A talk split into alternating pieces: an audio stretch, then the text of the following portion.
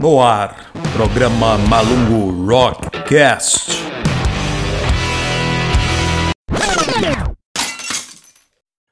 Salve, salve! Saudações a todos. Eu sou o Genzídio e esse é o primeiro programa, o programa piloto aqui desse nosso canal Malungo Rock.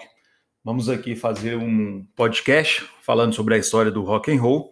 A nossa ideia inicial é fazer, a princípio, esse primeiro programa piloto, falando aí sobre a história do rock and roll, como ele surgiu, quais são os seus principais personagens, portanto, pegando aí o final dos anos 40 e o início e toda a década de 50.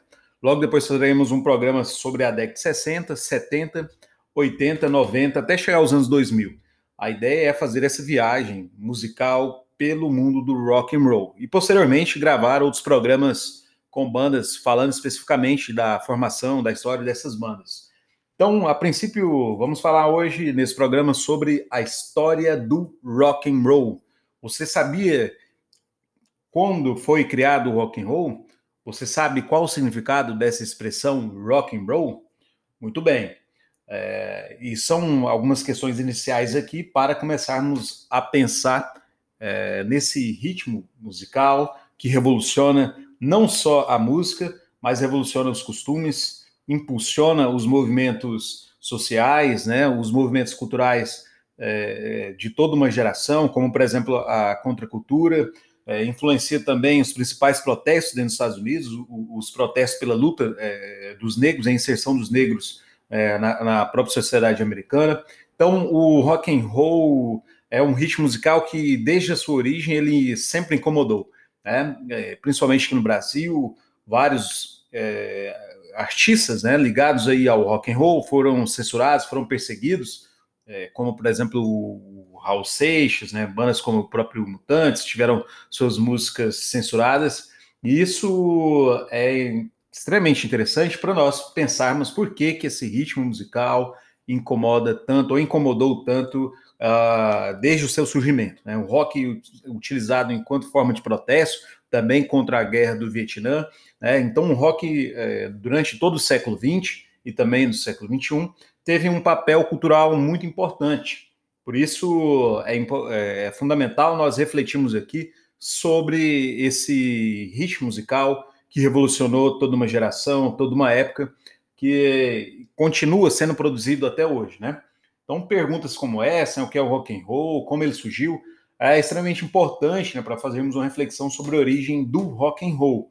Né? É, óbvio que nós não pretendemos aqui trazer é, todos os conceitos, né? Porque é impossível falar é, exatamente quando e como ele surgiu, ou qual foi a primeira música, né, do rock and roll. Não é nossa pretensão aqui é, demarcar limites, né? Nós, ao contrário, estamos aqui fazendo uma reflexão geral, né? Por isso que uh, a origem do rock and roll para alguns é bastante contraditória. Mas é impossível falarmos sobre o rock and roll é, sem antes falarmos sobre o blues. E ao contrário do que muitos pensam, não foi Elvis Presley, muito menos Chuck Berry, que cria aí o rock and roll, tá? Então não dá para falarmos sobre a origem do rock sem falarmos antes, né, no próprio surgimento do blues, né? O blues que foi aí um, um que foi, não, que é ainda né, um ritmo musical, um estilo musical criado aí pelo, pelos negros, né? Surge no sul dos Estados Unidos no final do século XIX, né? E o blues ele se desenvolve historicamente nas plantações de algodão no sul dos Estados Unidos, lembrando que eh, nesse contexto, né, havia uma separação muito grande, né, dentro da própria uh, configuração histórica dos Estados Unidos, ou seja, o sul predominantemente marcado aí pelos negros, né, o sul predominantemente ocupado pelos negros, devido ao seu processo de colonização, é, é, de formação também do, do país, né, dos Estados Unidos, e o norte predominantemente formado aí por brancos, tá? Então, o blues desenvolve-se dentro dessas plantações, né, e ele correspondia dentro desse contexto aí a um canto triste, tá? E de lamento. E ele servia como uma forma de distração do trabalho árduo dos negros nas colheitas. Portanto, era muito típico, bastante comum, né, que as, a, a, o blues, nesse contexto, uh, está muito ligado às canções do lamento, né, da, típico da própria realidade dos negros nesse contexto. Uma realidade árdua, né, com trabalho é, muito pesado né, durante sol a sol dentro das plantações é, e das colheitas de algodão dentro dos Estados Unidos. Então, geralmente, um cantor né, liderava é, o, as canções, né, cantava de forma mais rápida e os demais respondia. Era chamado de call and response, né, chamada e resposta. Isso criava aí uma espécie de métrica, né? Mas até então não era utilizado nenhum tipo de instrumento musical. Olha só que interessante, né? Logo depois, o blues ele começa a ser tocado no violão. Por que no violão? Porque o violão era um instrumento barato, fácil, né? Também de carregar para as lavouras de algodão. Então, ao fim do, do expediente, né, no fim daquele dia bastante pesado, ah, alguns desses cantores levavam o violão, né? E era um, uma música cantada como forma de lamento, devido às próprias condições históricas, estruturais dos negros nesse contexto específico. Bom, posteriormente, o blues ele sai do campo e vai para as áreas urbanas, tá? A gravadora Paramount então começa a perceber esse nicho de mercado, né?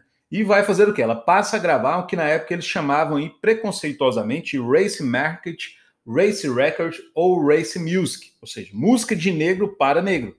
Lembrando que a segregação racial dentro dos Estados Unidos ela perdura até os anos 50, quando explode ali os movimentos né, de luta é, pela inclusão do, dos negros, né, os, os, os, movimentos pelos direitos civis dos negros nesse contexto, tá? Então, mesmo gravado e vendido, o blues ainda não tocava né, nas rádios devido a esse preconceito né, vigente na sociedade americana. Mas é com um, um, uma figura bastante expressiva, né, um dos grandes nomes do blues, Muddy Waters, que o blues ele vai se eletrificar, tá? E, obviamente, você vai ter é, dentro dessas músicas a eletrificação da guitarra, tá? É, o Muddy Waters é o primeiro artista a fazer isso. Ele vai eletrificar e também amplificar o blues. Vamos ouvir agora então a primeira música chamada Gypsy Woman de Muddy Waters.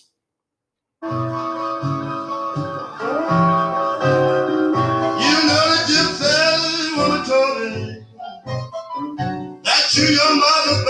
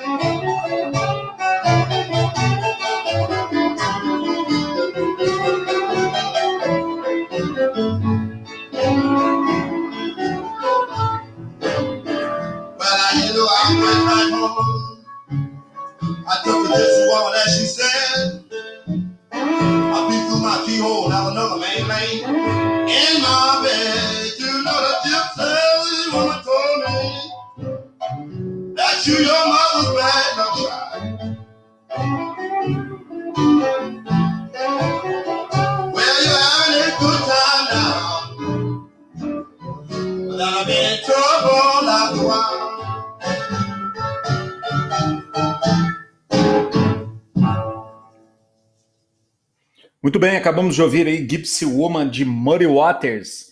Observe que nessa música nós começamos a perceber alguns dos elementos que são fundamentais para ah, o desenvolvimento da própria eh, técnica, né, da própria, do próprio estilo do blues, ou seja, uma, um processo de eletrificação do blues. E observe então que uh, esse processo de eletrificação e amplificação do blues, é, acrescentado com um caldeirão também de grandes influências, né, que na época já eram bastante é, populares dentro dos Estados Unidos, como a country, como o country music, né, como o western e também a gospel music, que era bastante utilizado dentro dos templos né, religiosos dos Estados Unidos. Essa fusão, esse caldeirão cultural, né, ou seja, marcado aí pelo ritmo do country, western e gospel, vai ser aquilo que posteriormente vamos chamar ali de rock and roll, ou seja, aqui nós podemos perceber que é a partir dessa fusão que o rock começa a ganhar aí os seus primeiros contornos musicais, né? As suas primeiras características musicais. Então foi em 1948 que o jornalista Jerry Wexler, que trabalhava na Billboard, antenado a esses acontecimentos musicais, sugeriu que esse termo race music fosse substituído então por Rhythm and Blues, já que era bastante utilizado por algumas lojas de discos, né, para englobar o blues, de, é, o blues elétrico de Chicago e também esse blues é, tradicional. Todas essas músicas, né, no ano de 1949, foram bastante significativas. Né? Observe, então, que no final dos, dos anos 40, né, é, esse desenvolvimento da história do rock vai se dar de uma forma cada vez mais marcante. Tá? É, por isso que eu posso pontuar aqui que o, o rock and roll surge no fim dos anos 40, tá? E durante toda a década de 50 ele passa pelo seu processo de consolidação, pelo seu processo de estruturação, tá? Portanto, é somente na década de 50 que o rock and roll vai se desenvolver. Além disso, Rock the Joint de James Preston será lançado no respectivo ano e também Rock a Riley de Gore Ketter que tem uma guitarra distorcida, né? Também contando com a presença de um saxofone. Muito se discute se essas duas músicas, né? Rock the Joint, né? É, como eu disse aqui para vocês, é, Rock a Wild de Gary Carter são é, as duas primeiras músicas que marcam aí é, o início do rock and roll, tá? Mas por outro lado também é atribuído para Sister Rosetta, tá? é, a música Strange Things Happening Every Day, como esse marco, né, como a, a música que inicia esse estilo musical chamado aí por muitos de rock and roll. Né? Outros vão é, por outro caminho, afirmam que a música Rock 8080 de Jack Bresson and His Delta Cats é a música que lança a pedra fundamental aí do rock and roll. Portanto, vamos agora para mais um bloco musical, né?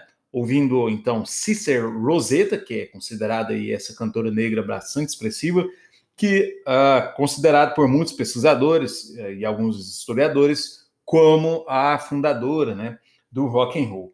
Por outro lado, o Rock é, 88 de Jack Bresson também considerado uma das canções que fundam esse novo estilo musical. Portanto, o, é, Sister Rosetta, uma mulher negra é, é atribuído a ela o surgimento do rock and roll. O rock and roll, portanto, é um estilo musical negro.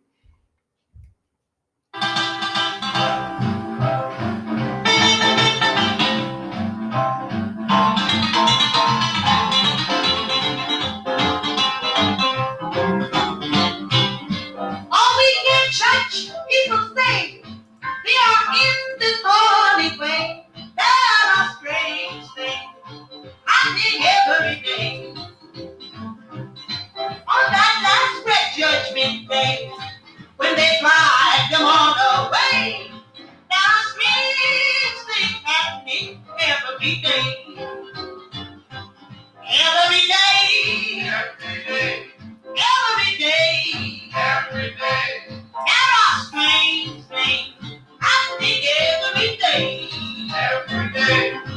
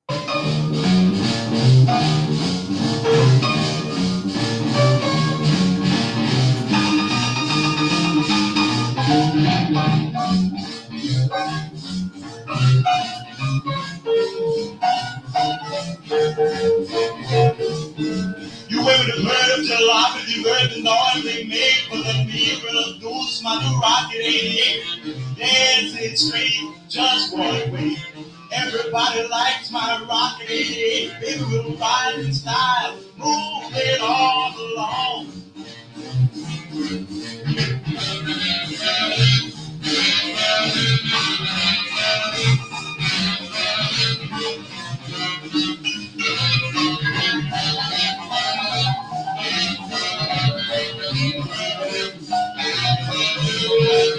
Thank you and his smart design like curve top and the gas don't mind. Sporting with me riding all around town to joy.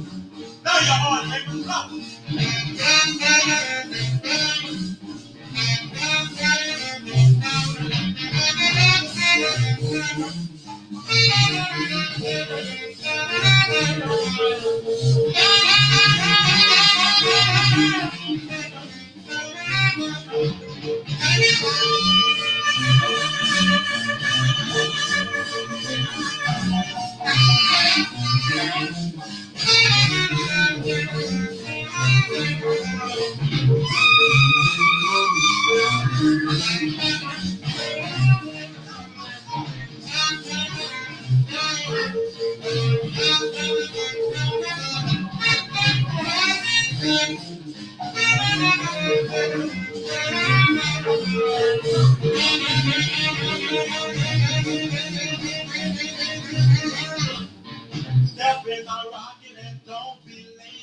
Muito bem, você acabou de ouvir aí Rocky 80 com Jack Breston. É, observem que esse ritmo musical ele causou um certo impacto na época, né? principalmente porque a sociedade conservadora né, dos anos 40 e também dos anos 50 começa a ficar escandalizada e também começa a difamar esse ritmo que inflamava o ânimo da juventude nesse contexto. Então essa nova música ela vai ser condenada nos principais púlpitos, né, nos templos, né, é, com os discursos inflamados dos reverendos, né, os principais reverendos das igrejas norte-americanas, né. Disse o reverendo John P. Carroll de Boston: "O rock and roll inflama e excita a juventude como os tambores da selva, preparando os guerreiros para o combate." Por outro lado, o cardeal Samuel Street de Chicago vai dizer, vai dizer o seguinte: uma volta ao tribalismo não pode ser tolerada pela juventude católica. É, essas afirmações são na obra do, do Mugiati, Breve História do Rock and Roll, é bastante interessante porque o, o rock ele já incomoda desde a sua origem. Ele já começa ali a revolucionar todo um costume, né, toda uma cultura de uma época. Até então, você vai ter um produto específico que vai ser criado e também consumido pela juventude, tá? É, nos anos 40, nos anos 30, não se tinha essa preocupação de fabricar ou de produzir um produto específico para a juventude norte-americana naquele contexto. Notem também que em 1939 finaliza né, a Segunda Guerra Mundial. Na verdade, começa em 39 e finaliza em 45, né, a primeira, a Segunda Guerra Mundial. E o que acontece? Com o final da Segunda Guerra Mundial, você vai ter um processo de estabilização, né, um processo de estabilidade econômica dentro dos Estados Unidos. Isso vai propiciar com que uh, você tivesse aí um grande crescimento, né, uma grande densidade demográfica, portanto, a formação de uma juventude muito, é, muito extensa dentro dos Estados Unidos. Então, você vai ter uh, o rock surgindo enquanto um produto cultural, voltado para a juventude nesse contexto. E por outro lado, o que é a expressão rock and roll, como eu falei aqui no início do programa, você que está me acompanhando aqui, o que que essa expressão rock and roll quer dizer? É, como ela foi popularizada? Né? Então esse termo aparece pela primeira vez na revista Billboard em 1942, ao descrever a, a, a música, né, é, Rock the Sister Rosetta, né, que já citamos aqui no programa, mas é somente em 1951 que o termo ganha popularidade com o disc jockey, Ale, uh, jockey Alan Freed, né, o DJ Alan Freed, que começa a tocar esse novo ritmo várias vezes na rádio. O termo rock and roll antes era utilizado em várias letras né, de músicas para se referir a um ato sexual, tá? Ou seja, esse termo era uh, utilizado principalmente em músicas né, uh, de blues para referir-se a uma conotação do próprio ato sexual, né? Então, o rock and roll ele vai ganhando cada vez mais expressividade, mais importância, porque ele começa a fazer bastante sucesso, principalmente entre a juventude. Então, rock and roll significa balançar, né? Significa rolar é, literalmente no chão, ou seja, significa movimento, né? O corpo eletrizado naquele movimento sensual, né? Como uma das maiores expressões né, dessa juventude nesse contexto dos anos 50, o próprio rock Elvis de Presley, né? É, rock é, Elvis Pelvis, né? Como alguns chamavam o próprio Elvis de Pelvis, pelo fato dele mexer bastante ali o corpo com toda a sua sensualidade nesse contexto. Então, com o sucesso da música Rock 88, as músicas começaram a investir nesse novo gênero musical, né? Nesses novos artistas, visando então um mercado bastante promissor, o mercado eh, juvenil, o mercado da juventude, tá? ou seja, o público jovem que seria protagonista no consumo de músicas, objetos e posteriormente em filmes. Tá? Quando o rock vai para os filmes, para os principais cinemas, ele é divulgado em grandes partes do mundo. E é aí, quando o rock sai dos Estados Unidos, vai para a Inglaterra, causando é, uma total transformação, uma mudança de costume entre os jovens uh, ingleses e também fazendo surgir na Inglaterra novas bandas como o próprio Beatles, né, que é bastante expressivo nesse contexto, tá? No, no, caso, na década de 60, mais especificamente, tá? Então, o rock, ele sempre foi aí, desde a sua origem, bastante promissor, né? Então, em 1954, ocorre, né, um ano bastante é, marcante para o, para o rock, porque em 1954 ocorre um processo de mercantilização e explosão do rock, né? Vai ser um ano é, que vai ter um marco inicial, tá? Porque vai ser nesse contexto que um caminhoneiro de Memphis, é, de Tennessee, né, que gostava muito de tocar rock, pagou para gravar a música That's Alright, tá? É, estamos referindo, sim, a ele, como acabamos de dizer aqui, Elvis Presley, que torna-se uma das maiores referências, um dos maiores símbolos dessa juventude rebelde dessa juventude contestadora, dessa juventude que revoluciona os costumes por uma, um ritmo musical chamado aí de rock and roll. Outra banda de bastante expressividade, né, outro cantor de bastante expressividade é Bill Haley and His Comets, tá? Ele que vai gravar essa música Shake, Radar and Roll, que causou enorme sucesso na época em que ela vai ser lançada. Portanto, vamos agora para duas músicas nesse nosso próximo bloco musical, That's Alright, de Elvis Presley, e posteriormente Shake Radar and Rock and Roll, de Bill Riley and His Comments. Let's go, baby!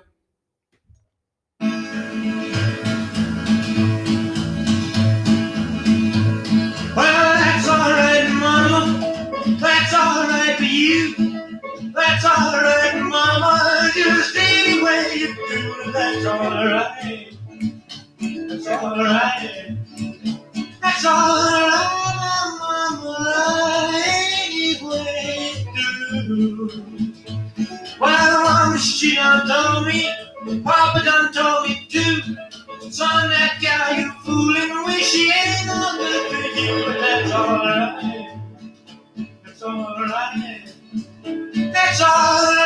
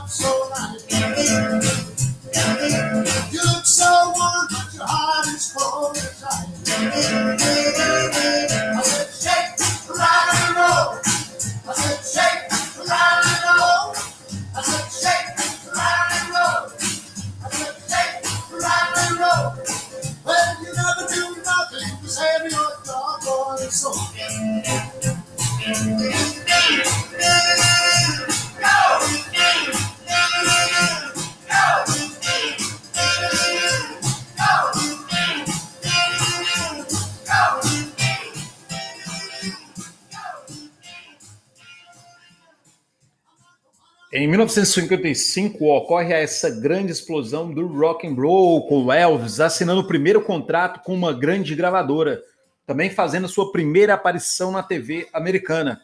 Essa primeira TV, eh, essa primeira aparição na TV americana vai garantir ao Elvis uma enorme publicidade, né? Vai tornar-se bastante conhecido aí nos Estados Unidos eh, nos anos 50, 60 e jamais vai sair aí dos holofotes das grandes eh, redes eh, de publicidade e também de televisão dentro dos Estados Unidos. Não só televisão, como também no rock.